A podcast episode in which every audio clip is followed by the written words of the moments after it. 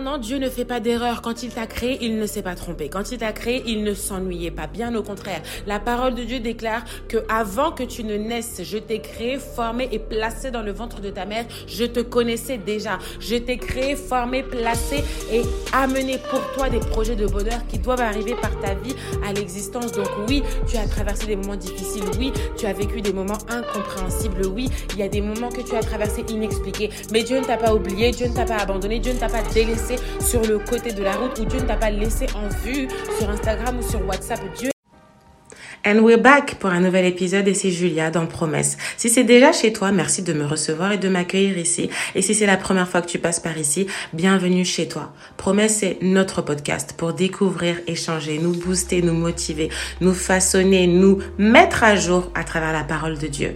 Est-ce que tu as déjà eu le cœur brisé?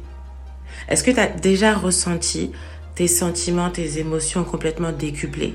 Tellement perdu, déboussolé, que tu ne sais plus où tu en es?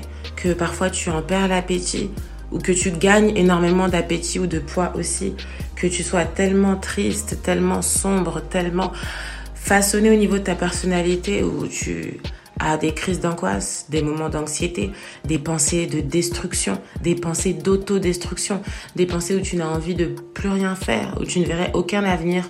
Se profiler à l'horizon pour toi, un moment où tu es tellement au plus bas, où tu te vois tout simplement sombrer. Littéralement sombré, physiquement sombré, émotionnellement sombré, moralement n'en parlons même pas. Mais le cœur brisé a plusieurs symptômes et nos cœurs brisés se traduisent de différentes façons. Ta façon de vivre ton état quand tu as le cœur brisé sera peut-être similaire ou différente d'une autre personne, mais très souvent, le vécu, les émotions, les sentiments sont mélancoliques, tristes, accablants, destructeurs on est dans une phase down au plus bas. Et Dieu sait quand on a le cœur brisé. Dieu sent quand tu souffres. Dieu sent quand tu pleures. Dieu sent quand on ne va pas bien. Et Dieu sait le premier quand nos cœurs sont déjà brisés. Et aujourd'hui, je voudrais qu'on puisse s'intéresser plus particulièrement à deux femmes qui ont aussi eu le cœur brisé. Brisé à un point d'être ravagées, d'être complètement détruites, financièrement, matériellement, émotionnellement, physiquement. So, si tu as la Bible avec toi, tu peux aller dans le livre de Ruth, à partir du chapitre 1. On sera dans trois livres de Ruth. À dire vrai, Ruth n'a que quatre chapitres, donc peut-être que tu les as déjà lus, peut-être que tu seras amené à les lire. Et euh, on commencera par Ruth chapitre 1. Et si tu n'as pas la parole avec toi, je serai tes yeux, as you already know me. On commence avec le premier passage, Ruth chapitre 1 à partir du verset 19 à 22. Elles firent ensemble le voyage jusqu'à leur arrivée à Bethléem. Et lorsqu'elles entrèrent dans Bethléem, toute la ville fut émue à cause de ces deux femmes. Et les autres femmes disaient, Est-ce là Naomi? Et elle leur dit, Ne m'appelez pas Naomi. Naomi signifiait la douceur. Appelez-moi Mara, qui veut dire en hébreu amertume, car le Tout-Puissant Dieu m'a rempli d'amertume. J'étais dans l'abondance et à mon départ, J'étais dans l'abondance à mon départ et l'Éternel me ramène les mains vides. Pourquoi m'appelleriez-vous Naomi? Après que l'Éternel s'est prononcé contre moi et que le Tout-Puissant m'ait affligé Deuxième passage, Ruth chapitre 2, versets 5 à 7. Et voici, Bose vint de Bethléem et il dit au moissonneur, Que l'Éternel Dieu soit avec vous. Ils lui répondirent, que l'Éternel te bénisse. Et Boaz dit à son serviteur chargé de surveiller les moissonneurs, À qui est cette jeune femme? Le serviteur chargé de surveiller les moissonneurs lui répondit, C'est une jeune femme moabite qui est revenue avec Naomi du pays de Moab. Elle a dit, Permettez-moi de glaner et de ramasser des épis dans les gerbes derrière les moissonneurs. Et depuis ce matin qu'elle est venue travailler, elle a été debout jusqu'à présent et ne s'est pas reposée et ne s'est reposée à aucun Oh Et ne s'est reposé qu'un moment dans la maison. Fin du verset 7. Troisième passage, Ruth chapitre 3 verset 18. Et Naomi dit, Sois tranquille ma fille, jusqu'à ce que tu saches comment finira la chose, car cet homme ne se donnera point de repos qu'il n'ait terminé cette affaire aujourd'hui. Et le dernier passage dans Ruth chapitre 4, on va commencer au verset 1. Euh, non, le 2, Bose lui dit approche-toi, reste ici. Euh, Asseyez-vous ici et il s'assire. Puis il dit à celui qui avait le droit de rachat Naomi, revenue du pays de Moab, a vendu la pièce de terre qui appartenait à notre frère Elimelech. Ensuite, on jump au verset numéro 11. Tout le peuple qui était à la porte et les anciens lui dirent, Nous sommes témoins que l'Éternel rende la femme qui entre dans ta maison semblable à Rachel et à Léa, qui toutes les deux ont bâti la maison d'Israël. Manifeste ta force dans Ephrata et fais-toi un nom dans Bethléem. Puisse la postérité que l'Éternel Dieu te donnera par cette jeune femme rendre ta maison semblable à la maison des Pérets qui fut enfantée à Judas par Tamar. Verset 13. Boz prit Ruth qui devint sa femme et il alla vers elle. L'Éternel permit à Ruth de concevoir et elle enfanta un fils. Les femmes dirent à Naomi, Béni soit l'Éternel qui ne t'a jamais laissé manquer aujourd'hui d'un homme ayant droit de rachat et dont le nom sera célébré en Israël. Cet enfant restaurera ton âme et sera le soutien de ta vieillesse, car ta belle-fille qui t'aime l'a enfanté, elle qui vaut mieux pour toi que sept fils. Naomi prit l'enfant et le mit sur son sein, et elle fut sa garde. Les voisirs lui donnèrent un nom en disant un fils est né à Naomi. Et elles l'appelèrent Obed. Ce fut le père de Isaïe qui fut le père de David. On va s'arrêter là au verset 17. On a lu quatre passages, mais je vais resituer dans le contexte. Ici, on a l'histoire de deux femmes, deux femmes de destinée. La première, c'est Naomi. Naomi était une femme euh, juive euh, qui a déménagé avec son mari, avec ses fils. Et ils ont déménagé au pays de Moab. Et à ce moment-là, quand elle a déménagé, euh, elle était avec son mari, et puis ses deux fils qui étaient des hommes mûrs et adultes qui avaient deux femmes. Et il s'est passé un événement. Le, un, le mari de Naomi est mort. Naomi est devenue veuve. Quelque temps après, ses deux fils aussi sont morts. Et donc ces deux belles filles, Orpa et Ruth, sont aussi devenues veuves. Alors dans l'histoire, on avait trois femmes veuves qui se retrouvent à un tournant de leur vie, qui se retrouvent avec la situation du cœur complètement brisé. Être femme, être mariée, compter aussi sur les hommes au niveau des ressources financières, mais aussi se dire quel est l'avenir dans le pays dans lequel on a déménagé. Ruth euh, était du pays de Moab. Orpa et Naomi elle était associée au, adoptée et associée au pays à travers euh, leur déménagement. Entre guillemets, toute la famille résidait à Moab. Et il s'est arrivé, il s'est arrivé, what my French word here, et il est arrivé le point où les femmes ne pouvaient plus rester précisément Naomi a pris la décision de partir parce qu'elle a entendu que dans son pays d'origine, en Israël, Dieu avait visité le peuple et leur avait donné du pain. Donc Naomi, qui était sans ressources, le cœur brisé et complètement abattu, s'est dit ça sert à rien que je reste ici, ça sert à rien que je reste à cet endroit, autant retourner à mon, à mon pays parce que là-bas au moins je pourrais manger, je pourrais subvenir à mes besoins. Donc autant aussi me libérer de mes deux belles filles que j'ai parce qu'elles sont jeunes, parce qu'elles vont pouvoir refaire leur vie demain. Et à travers les deux femmes, Orpa et Ruth au départ ne voulaient pas quitter leur belle-mère. Et puis elle a insisté. Orpa a décidé de partir. Et Ruth, par loyauté, lui a dit là où tu iras, j'irai. Là où tu mourras, je mourrai. Ton Dieu sera mon Dieu. Ruth a manifesté en elle la loyauté. Elle a manifesté la fidélité. Elle a manifesté l'attachement à sa belle-mère. Pourtant, quand tu regardes ta belle-mère, ta belle-mère est veuve, ta belle-mère n'a pas d'argent, ta belle-mère n'a pas de moyens, ta belle-mère a le cœur brisé. Qu'est-ce qu'elle peut de plus t'apporter? Mais Ruth est restée accrochée à cette femme. Ruth est restée accrochée à sa belle-mère. Et très même souvent, tu pourrais même peut-être ne pas lire entre les lignes, mais Dieu a mis en elle cet esprit, Dieu a mis en elle cet attachement, Dieu a mis en elle cette fidélité, cette loyauté qui fait qu'elle ne sait pas expliquer pourquoi, mais qu'elle reste aux côtés de sa belle-mère. Tout comme toi, je ne sais pas si tu as déjà eu le cœur brisé, mais il y a des moments où même dans le moment fatal de ta vie, dans les épreuves, dans les moments difficiles, dans les moments où tu es au plus bas, dans les moments où tu ne sais même pas comment faire, comment réagir, comment percevoir un avenir, Dieu peut mettre en toi un esprit, un sentiment d'attache très fort envers une personne qui fait que tu ne sais pas expliquer pourquoi, mais tu restes attaché à cette personne. Tu ne sais pas expliquer pourquoi, mais tu veux être avec cette personne. Tu ne sais pas expliquer pourquoi cette personne n'a strictement rien à t'apporter au temps présent, financièrement parlant, ou même Naomi lui a dit, mais même si demain je me mariais de nouveau, j'accoucherais de nouveau, je serais même pas capable de te donner un homme à ton âge pour pouvoir t'épouser de nouveau, pour lui dire en somme que tu vis une situation déplorable, tu as le cœur brisé, mais je n'ai aucune situation à ton cœur brisé. Je n'ai rien à te donner, je n'ai rien à t'apporter, je n'ai strictement rien. Mais Ruth lui a dit, c'est pas grave, je reste avec toi. Tout comme nous aujourd'hui, on peut avoir des situations lamentables de cœur brisé où tu regardes et tu dis, c'est pas grave, je vais rester à tes côtés, c'est pas grave. Dieu a mis quelque chose en toi où je ne sais pas ce que tu as, je ne sais pas ce qu'il y a, je ne sais pas ce qui nous lie, mais je vais rester lié à toi. Et c'est ce qui s'est passé pour Ruth et Naomi. Et maintenant, quand elles ont déménagé ensemble pour retourner en Israël, comme on a pu lire dans le premier passage, les femmes voient Naomi et l'appellent par son prénom. Mais elle, elle leur dit non, non, ne m'appelle pas par mon prénom, tu m'as connu dans la joie, dans l'abondance. Parce qu'à l'heure actuelle, Dieu s'est retourné contre moi. À l'heure actuelle, je suis dans une situation de sécheresse. Mon cœur ne va pas, mes finances ne vont pas, mon matériel ne va pas. Je suis abattu, je suis brisé, je n'ai plus rien. Est-ce que toi aujourd'hui tu as déjà une situation où tu n'as plus rien? Est-ce que toi tu as déjà une situation où tu as le cœur brisé? Est-ce que toi aujourd'hui tu t'es déjà retrouvé face au mur où tu dis mais hier j'avais, hier j'étais dans l'abondance et aujourd'hui fin de situation professionnelle, fin de carrière ou fin d'opération financière, peut-être que tu étais dans les affaires, tu avais souvent des clients ou peut-être que tu avais souvent des transactions financières, bancaires et business, working life. Et aujourd'hui, ce n'est plus le cas. Ou alors tu travaillais aujourd'hui financièrement parlant, peut-être que tu ne travailles plus et tu dois subvenir à tes besoins différemment.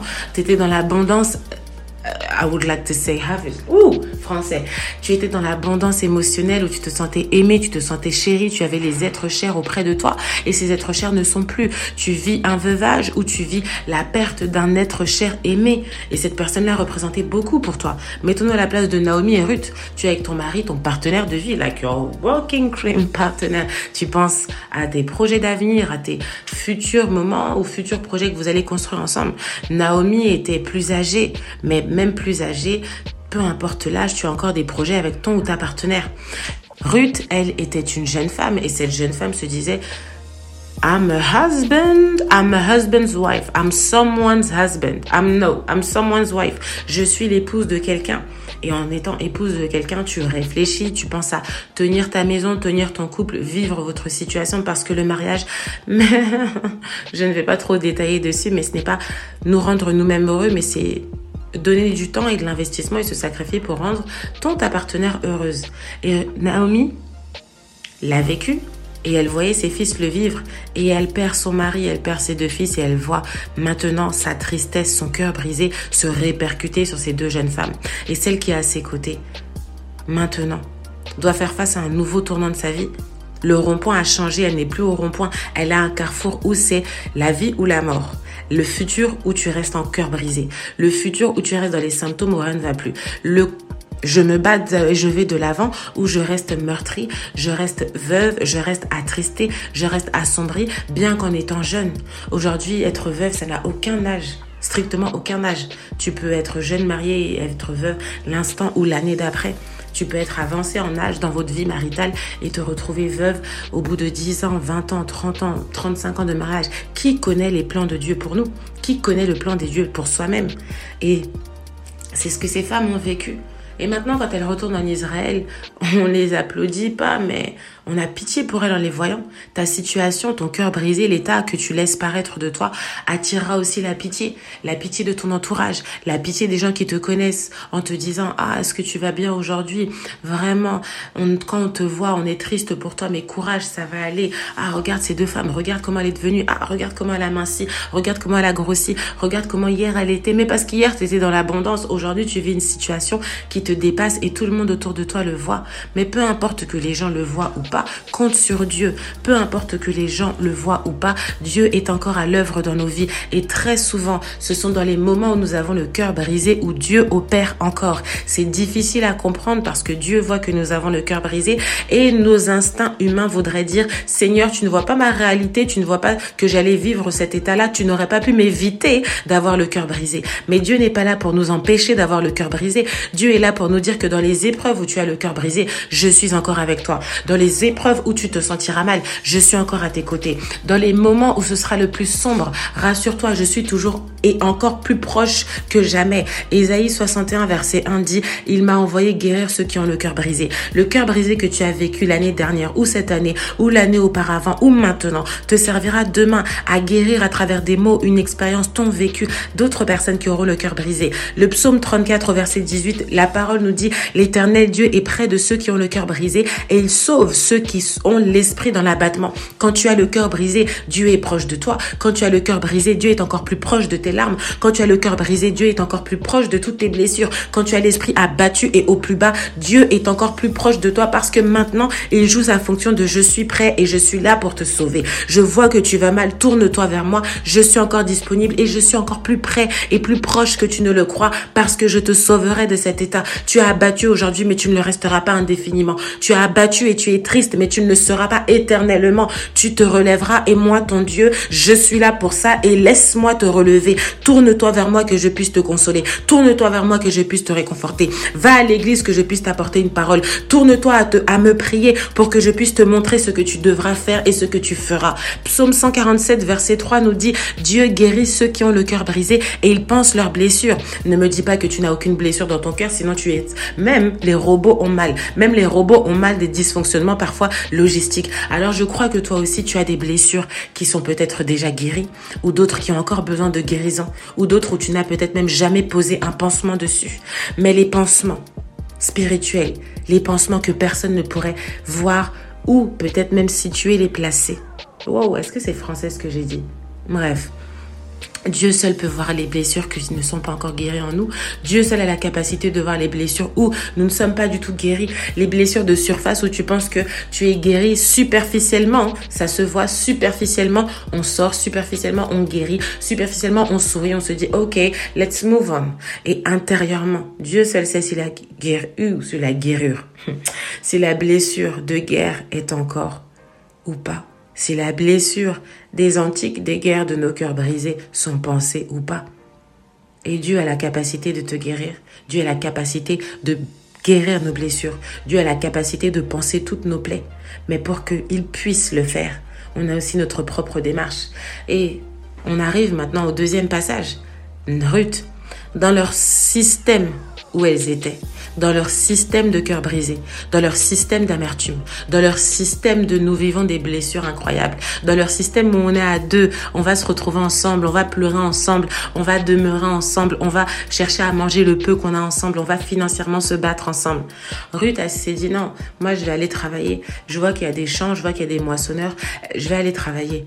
Et dans son travail, Dieu a touché le cœur d'un homme riche Dieu a touché le cœur du propriétaire du champ pour détecter, pour repérer cette femme. dit, mais hum, à qui appartient cette jeune femme? Parce qu'à leur époque, les jeunes femmes appartenaient aux hommes. Donc les jeunes femmes étaient mariées et il y avait donc une propriété qui pesait sur elles. Si tu es une femme porteuse de, porteuse de promesses et que tu écoutes cela, que tu sois mariée ou non, que tu sois fiancé ou non, que tu sois en couple ou non, que tu sois très très très célibataire, sache que pour attirer la faveur et la grâce de Dieu sur nous, ce ne sont pas non plus que les pleurs, les jeûnes, les tristesses, les lamentations, mais c'est aussi nos actions, tout comme ce sont aussi nos actions. Sorry for my French word today la grammatique, ou, ou, ou, ou, ou, ou, sorry, la, mon élocution aujourd'hui grammaticale française est douteuse. Mais please, ne porte pas attention plus que je ne porte attention maintenant.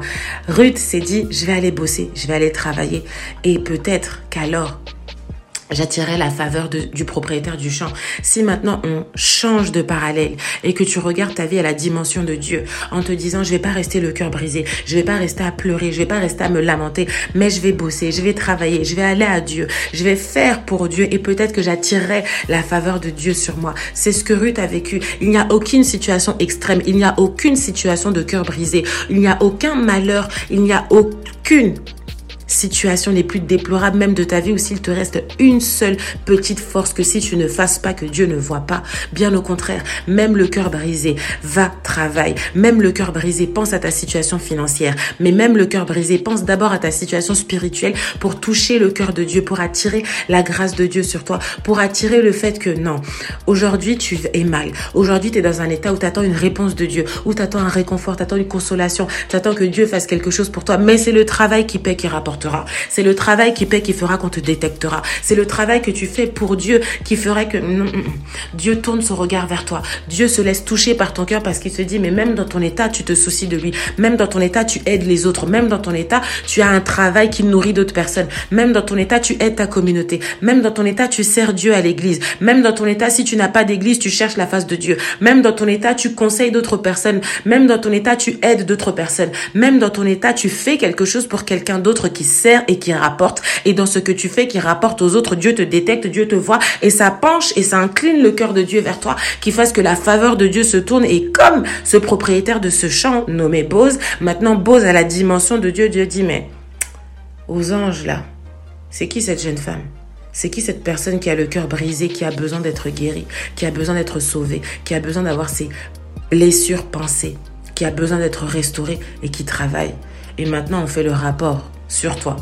Oh, c'est une femme qui est venue avec Naomi. C'est une femme qui n'est pas de ce pays, c'est une étrangère. Mais depuis qu'elle est venue, elle ne fait que travailler. Elle s'est arrêtée qu'un seul court moment pour dire que le côté travailleuse que tu as, la force que Dieu t'a donnée, utilise-la pour travailler et Dieu fera avec. Utilise-la pour travailler et Dieu fera avec qu'on puisse te remarquer et qu'on puisse parler de toi. Peut-être pour avoir un rapport professionnel, en B2B ou en B2C, quelqu'un parlera de toi quelque part, on dira non, cette femme-là, elle a un talent, cette femme-là, elle a une entreprise, cette femme-là, elle est décoratrice d'intérieur, cette femme-là, elle est experte en comptabilité, cette femme-là, elle travaille dans la finance, cette femme-là, elle travaille dans le domaine culinaire, cette femme-là, elle travaille dans la décoration, cette femme-là, elle job dans la communication, cette femme-là, elle travaille dans la logistique ou l'import-export, cette femme-là, elle a plusieurs business et plusieurs domaines d'activité, mais cette femme-là, c'est une travailleuse, c'est une bosseuse, tu peux compter sur elle. Nous ne la connaissons pas, elle est étrangère, mais ce qu'elle nous a montré, c'est une bosseuse.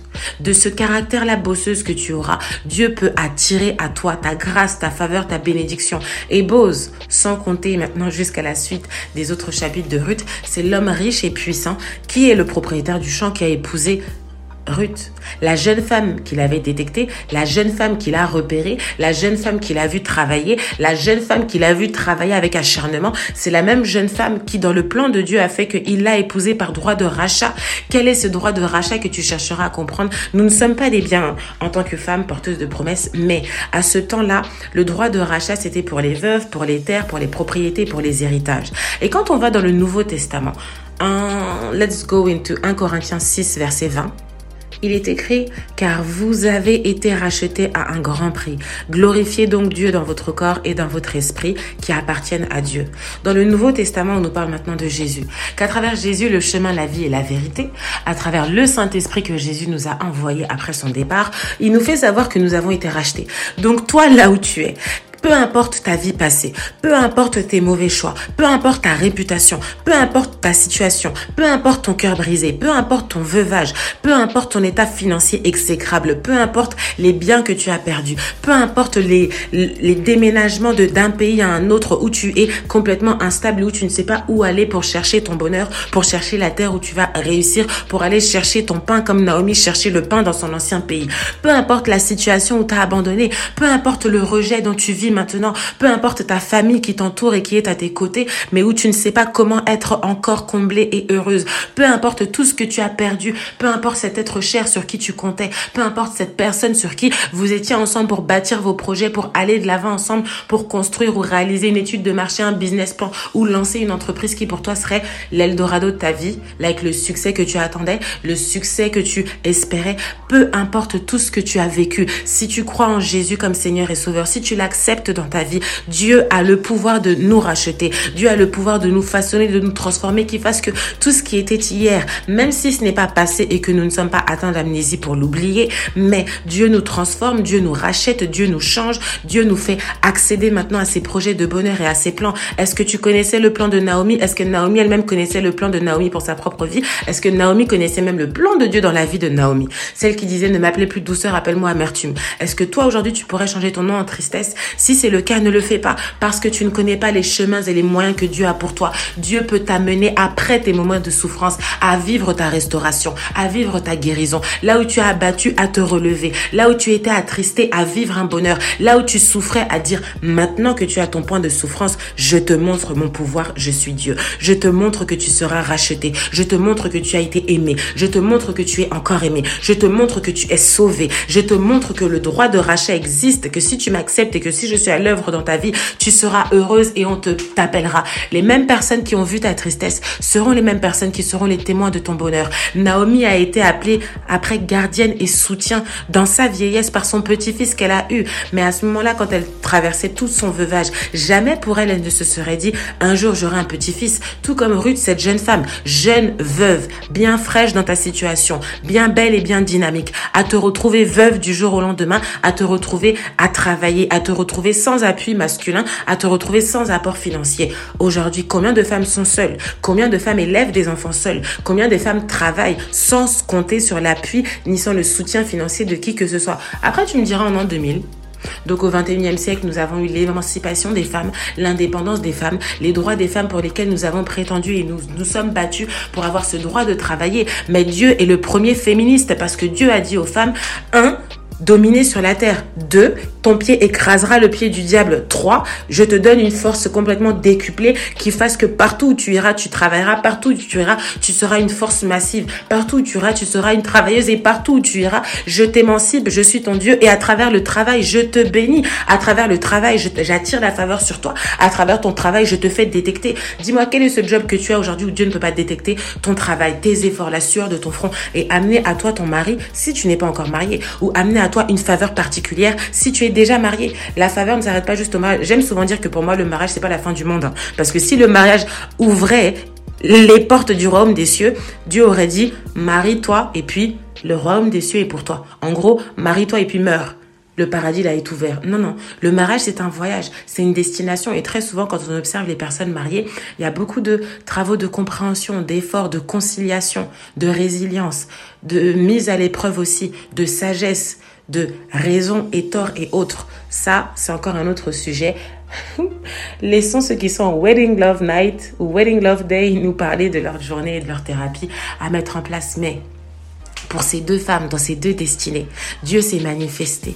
Dieu a montré à ces femmes que mes projets de bonheur ne sont pas terminés pour vous. Tu as le cœur brisé aujourd'hui, mais cela ne met pas fin à mon plan. Tu as le cœur brisé aujourd'hui, mais cela ne met pas fin au futur bonheur que je te réserve. Tu as le cœur brisé aujourd'hui, mais cela ne met pas fin à ta capacité de travailler. Tu as le cœur brisé aujourd'hui, mais cela ne met pas fin à ce que tu sois une personne qui aide, qui partage, qui donne, qui conseille, qui fortifie, qui exhorte, qui est là pour les autres, qui donne de soi, qui se sacrifie, qui donne de son temps pour les autres, qui donne de sa personne pour les autres. Et à un moment donné, Dieu, qui est le rémunérateur de toutes choses, va rémunérer nos actions, va quantifier tout ce que nous avons fait, va rémunérer toutes nos heures de travail. C'est pas le syndicat céleste, mais s'il y avait un syndicat céleste, Dieu a ses surveilleurs aussi. Dieu fait le compte et puis il commence à regarder, bon, t'as fait quoi sur la terre? Tu as fait quoi pour l'œuvre de Dieu? Tu as fait quoi pour ton église? Tu as fait quoi pour le ministère que Dieu t'a donné? Tu as fait quoi pour le projet que Dieu a mis entre tes mains? Tu l'as travaillé? Tu l'as développé? Tu l'as laissé? Ou est-ce que ton moment fatal de cœur brisé a rendu aussi tes projets à fatalité. Je sais que le dire, c'est une chose, mais rassure-toi, porteuse et porteur de promesses, tout comme toi, j'ai vécu différentes situations difficiles.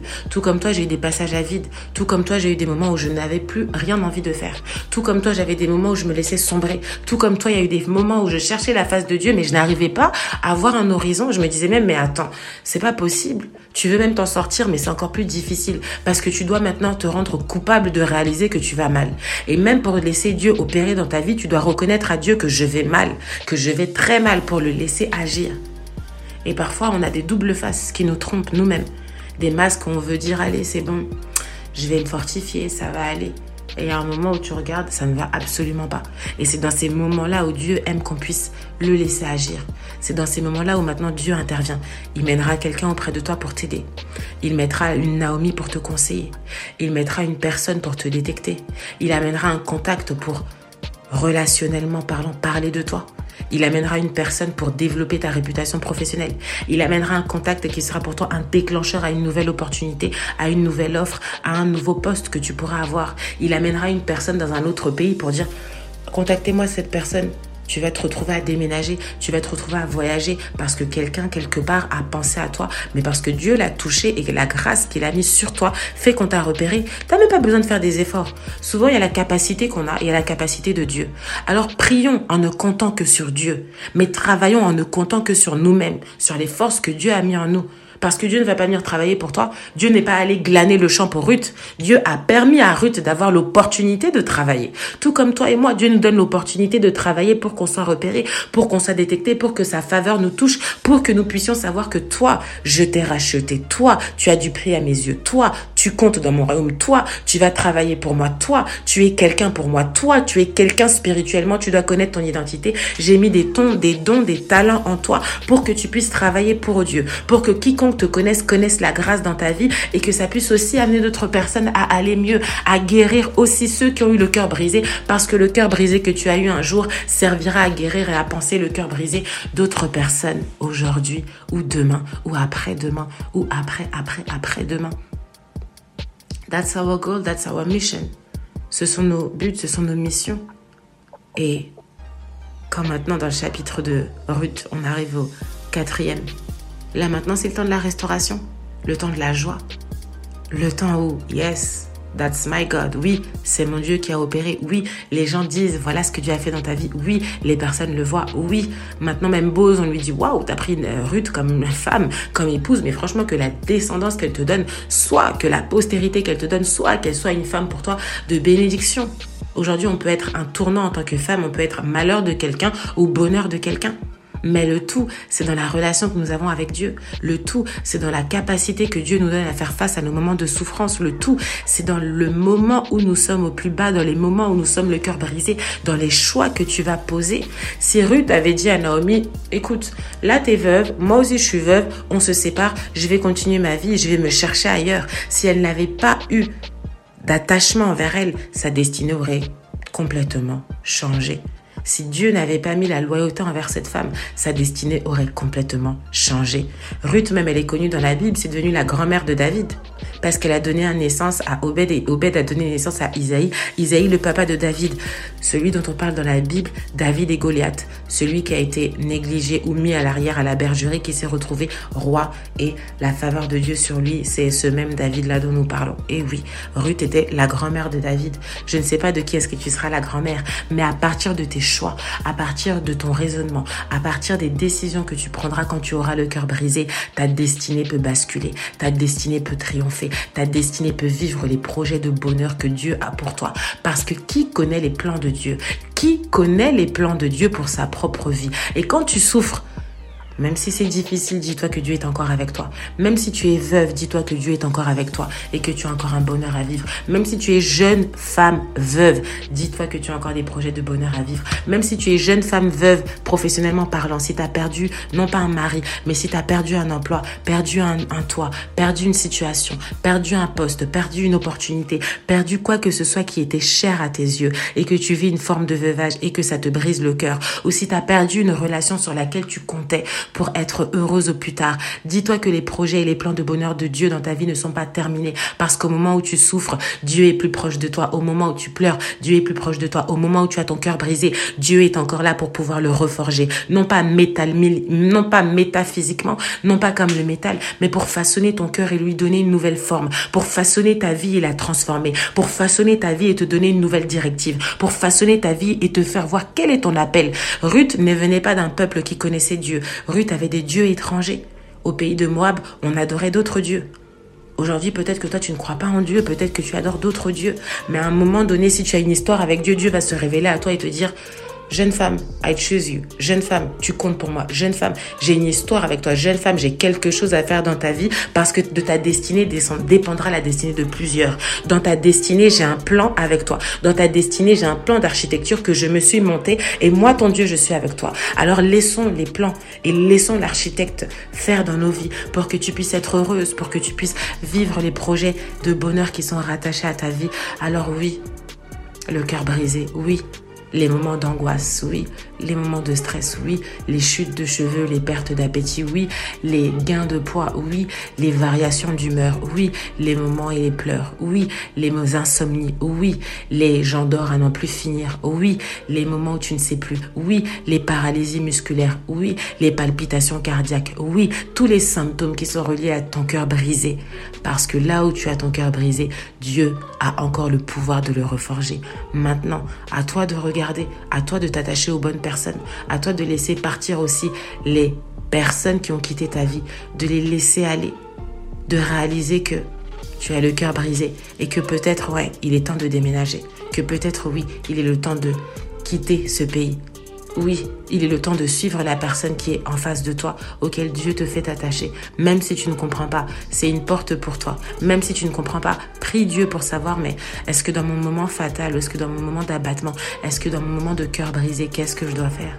Quels sont tes plans pour moi? Dieu te répondra d'une façon ou d'une autre. La parole dit aussi que Dieu se laisse Dieu se laisse trouver par ceux qui, même qui ne le cherchent pas.